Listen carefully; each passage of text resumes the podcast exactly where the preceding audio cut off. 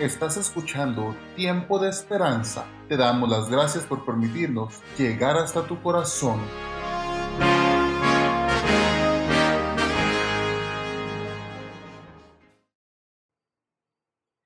Buen día queridos amigos, estamos iniciando ya Tiempo de Esperanza este sábado 15 de septiembre, una fecha muy importante para todos los mexicanos. 15 y 16 de septiembre es una de las fechas más esperadas, ¿verdad? Por los mexicanos porque pues es momento de festejar esa libertad que tenemos los mexicanos y agradecérselo por supuesto a nuestros héroes patrios. Vamos a iniciar el programa esta mañana, no sin antes saludar a mi amigo Rubén Armendaris que se encuentra aquí conmigo.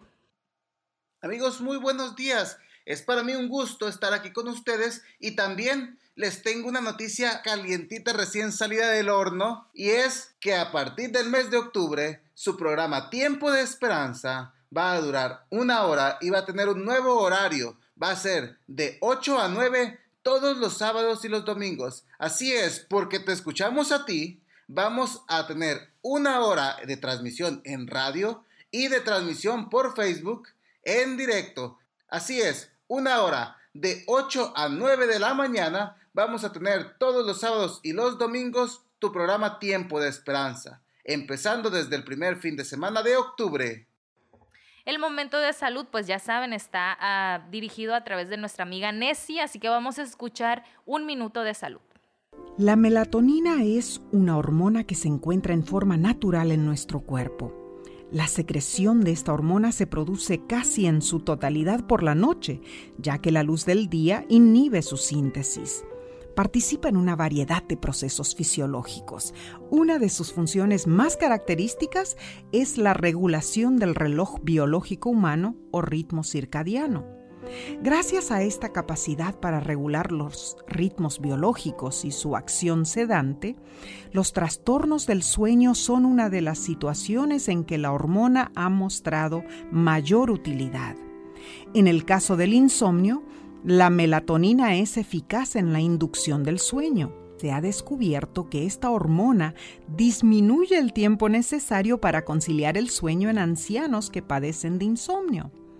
La producción natural de melatonina es importante, pero hay algunos alimentos que contienen melatonina.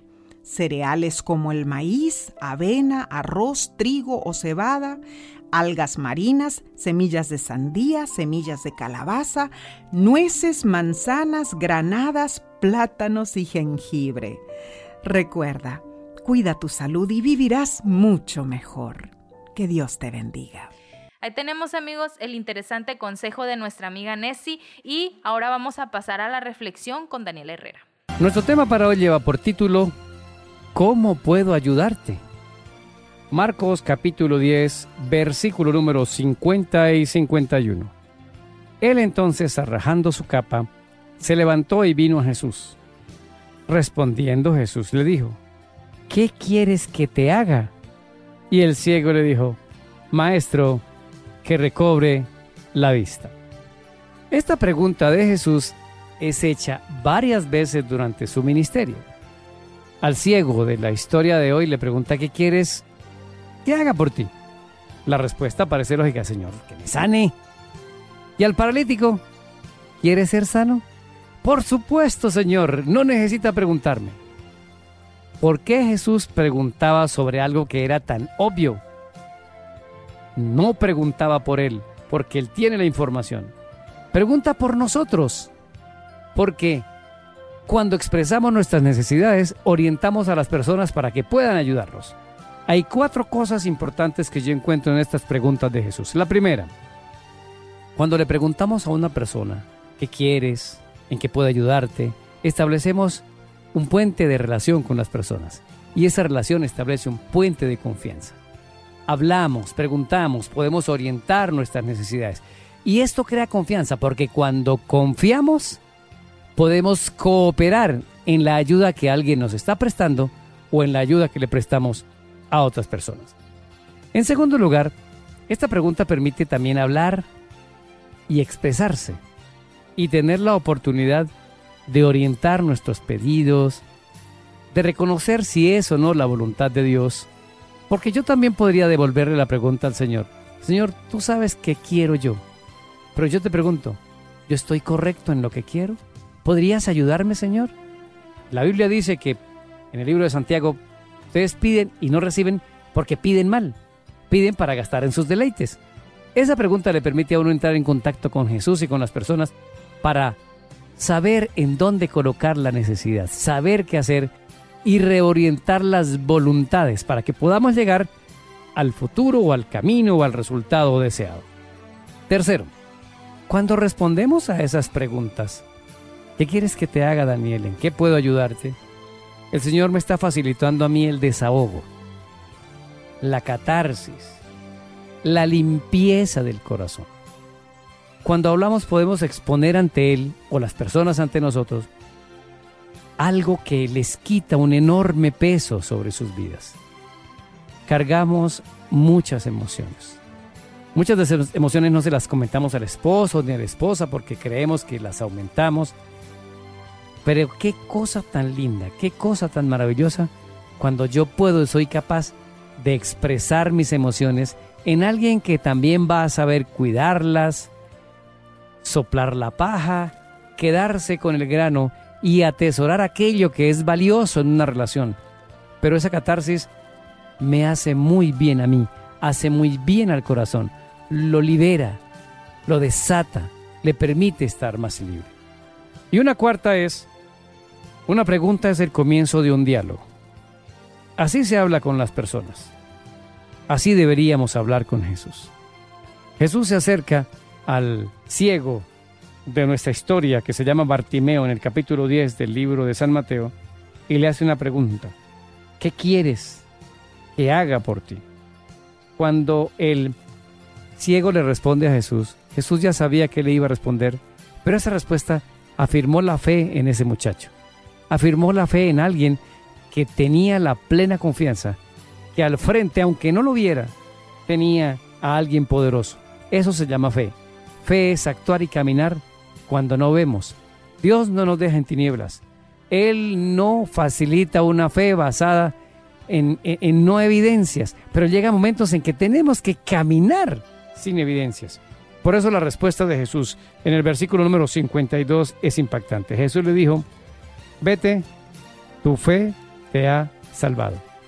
Y enseguida recobró la vista y seguía a Jesús en el camino.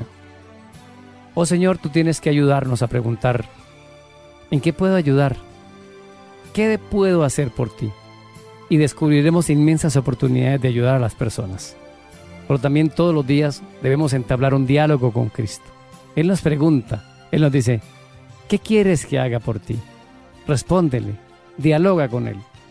Dejemos la pereza de tomar la Biblia, de tomar tiempo para arrollarnos a orar eso nos está matando espiritualmente. Jesús hoy te pregunta, ¿en qué puedo ayudarte? Toma media hora para hablar con Él y encontrarás las respuestas más significativas de tu vida. Soy Daniel Herrera y deseo para todos un día lleno de bendiciones.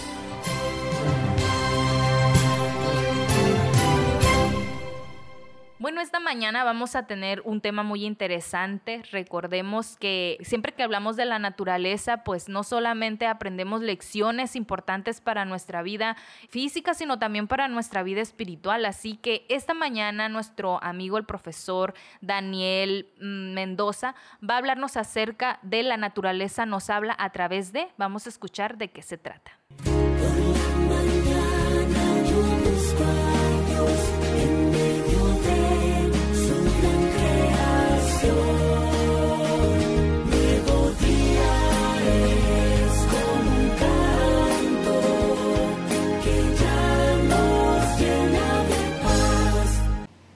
Buenos días, queridos Escuchas. Hoy, en su programa Tiempo de Esperanza, en la sección La naturaleza nos habla, meditaremos en un tema más que interesante, yo diría crucial para la vida humana que es necesario que entendamos. Y lo vamos a ejemplificar de dos maneras en las que Dios, usando su creación, nos lo quiere hacer comprender. Déjenme primero hablarles de un animal que es familia de los felinos, o sea, uno de los gatos, solo que este no es un animal que podamos tener en casa. Me refiero al leopardo. Este es un animal carnívoro que integra la gran familia de los felinos y se encuentra fuertemente emparentado por el género con los leones, tigres y jaguares. Algo que cabe resaltar es su llamativo pelaje amarillo con manchas oscuras. Esto lo ha convertido desde hace muchos años en objeto de caza indiscriminada que ha puesto su supervivencia en peligro de extinción. El leopardo es un felino con un andar elegante, ágil, en distintos terrenos y su gran capacidad de adaptabilidad lo ha extendido a distintas regiones de África y de Asia. Muchas veces es confundido con otra especie de felino, el guepardo, pero ambos poseen características que los diferencian. A un leopardo se lo conoce por su pelaje. Este es amarillo con motas oscuras y pequeñas. Su cuerpo es macizo y muestra una imagen de mucha robustez. Cuatro patas con su principal arma de caza, para trepar y para perseguir a sus presas. Las dos patas traseras poseen cuatro dedos, mientras que las patas delanteras están provistas de cinco dedos todos ellos con garras retráctiles, característica fundamental de los felinos. La cabeza del leopardo es redonda y su cola fina y muy larga. Puede llegar a medir entre 90 centímetros de altura y 1,90 metros de largo. A esto hay que sumarle su larga cola que puede llegar a tener una extensión de un metro. Los machos adultos pesan unos 90 kilogramos siendo las hembras más pequeñas. Ahora déjenme leer un texto interesante que se encuentra en la Biblia y que tiene dos preguntas muy interesantes. Este texto lo encontramos en el libro de Jeremías capítulo 13 versículo 23. ¿Puede un negro cambiar de color? ¿Puede un leopardo quitarse sus manchas? Son dos preguntas muy interesantes. Y la respuesta es no. Y el texto continúa, pues tampoco vosotros, acostumbrados al mal, podéis hacer lo bueno.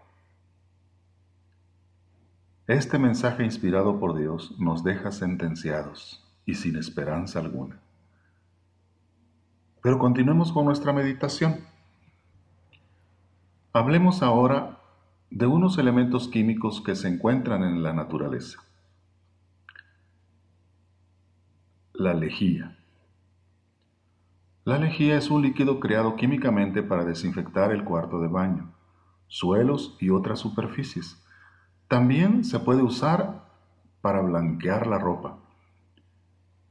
Esto es lo que la mayor parte de la gente conoce pero lo que poca gente sabe es que la lejía es un producto que se encuentra en el interior de nuestro cuerpo también.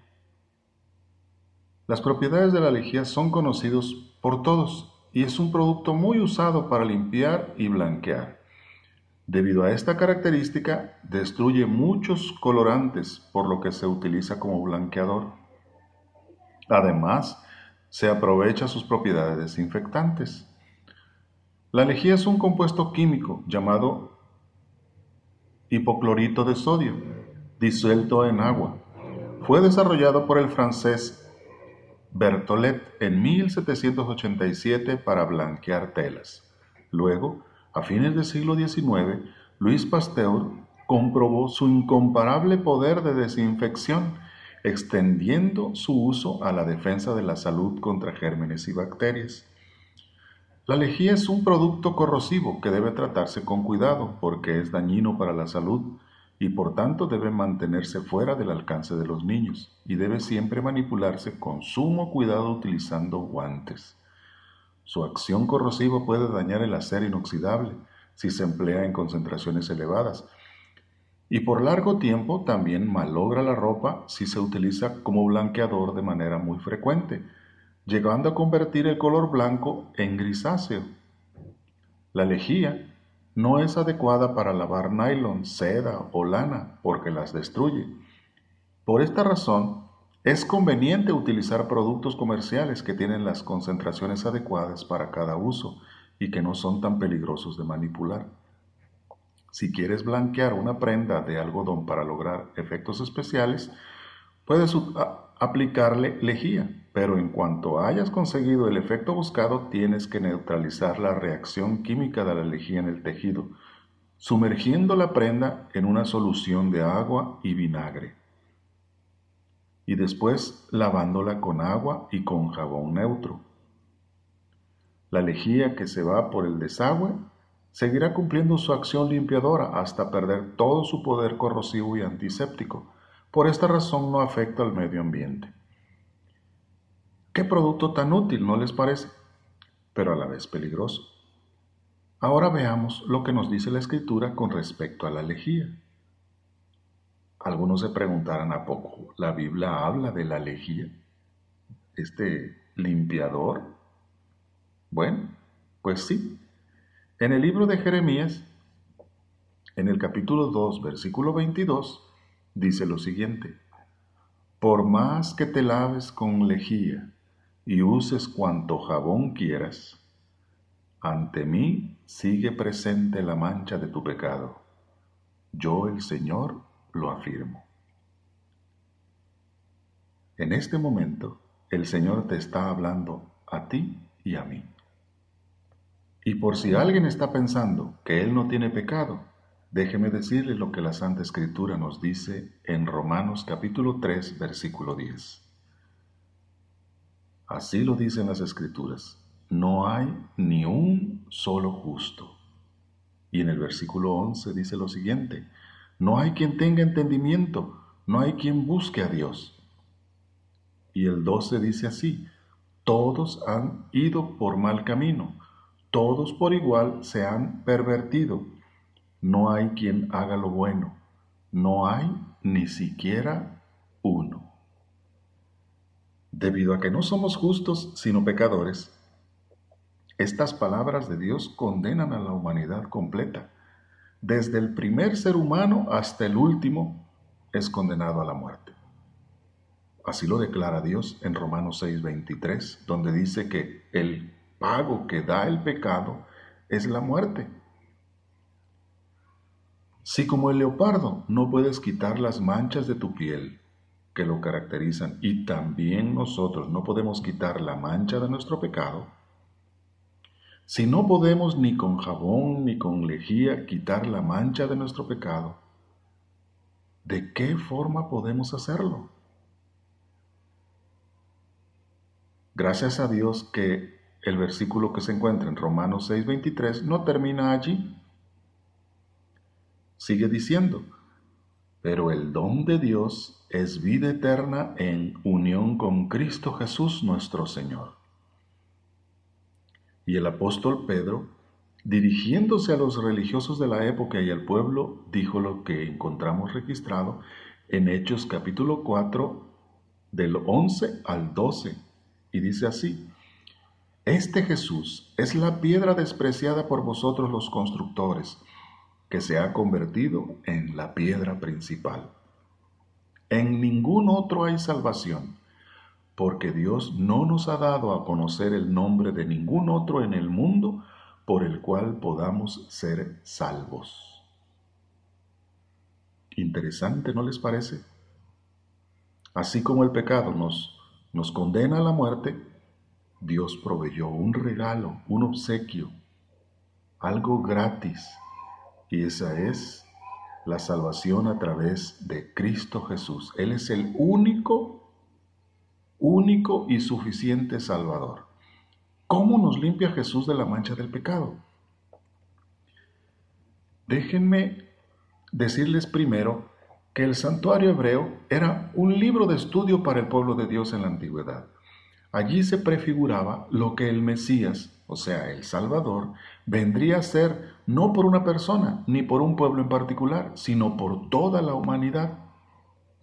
En el libro de Hebreos, en el capítulo 9 y versículo 22 dice lo siguiente.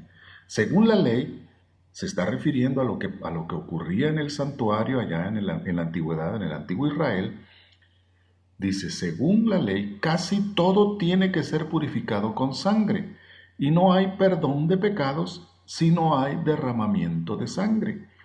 ¿Qué ocurría en el santuario cada día había la muerte de los corderitos, de los becerros y todos esos animalitos para limpiar el pecado del pueblo. ¿Sí? Porque sin derramamiento de sangre no hay perdón de pecados, dice el apóstol en Hebreos 9:22. Esto quiere decir que para que nosotros los humanos podamos ser limpios del pecado que cubre toda nuestra vida, debemos ir a Jesús y aceptar su sacrificio por nosotros.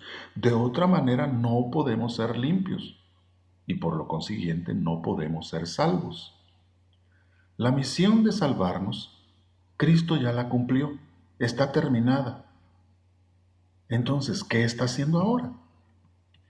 Hebreos en el capítulo 9, versículo 12, dice lo siguiente. Cristo ha entrado en el santuario ya no para ofrecer la sangre de chivos y becerros, sino su propia sangre. Ha entrado una sola vez y para siempre, y ha obtenido para nosotros la salvación eterna. El pueblo hebreo creía que el sacrificio de esos animalitos limpiaba su pecado, y esto era así, porque Dios lo había dicho. Pero dice en el versículo 14 de, de Hebreos 9, pero si esto era así, cuanto más poder tendrá la sangre de Cristo, pues Cristo, por medio del Espíritu Eterno, se ofreció a sí mismo a Dios como sacrificio sin mancha, y su sangre limpia nuestra conciencia de las obras que llevan a la muerte, para que podamos servir al Dios viviente. Ya hemos sido perdonados, así que debemos vivir como perdonados. Estas son fabulosas noticias. Esas son las buenas nuevas del Evangelio. ¿Y cómo vive un perdonado? La última parte del texto bíblico dice, para que podamos servir al Dios viviente. ¿Y cómo se sirve al Dios viviente? Es simple, obedeciéndole en todo, siendo fieles a sus principios nos dio el regalo del perdón a través de su Hijo Jesucristo. Lo menos que podemos hacer es que con una vida consagrada a Él vivamos agradecidos por su amor incomparable.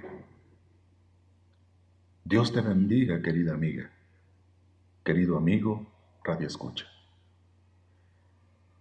En nuestro próximo encuentro hablaremos de cómo hacemos efectivo el perdón que Cristo nos otorga gratuitamente. Hasta la próxima.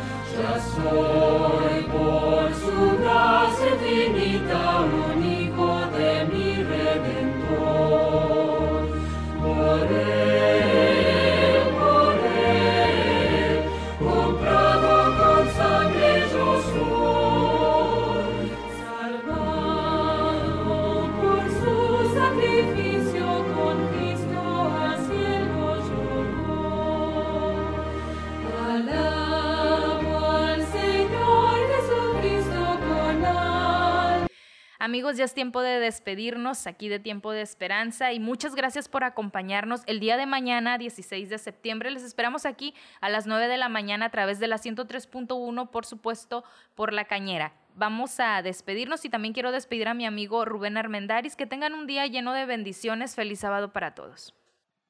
Pues hasta aquí hemos terminado el programa del día de hoy. Los dejamos, los esperamos mañana y recuerden, que a partir de octubre vamos a tener un programa de una hora, porque usted lo pidió, una hora de su programa Tiempo de Esperanza, a partir del primer fin de semana de octubre, de 8 de la mañana a 9. No se lo puede perder. Estése preparado porque tenemos grandes sorpresas para ustedes y les recordamos que este programa fue patrocinado por la Iglesia Adventista del Séptimo Día.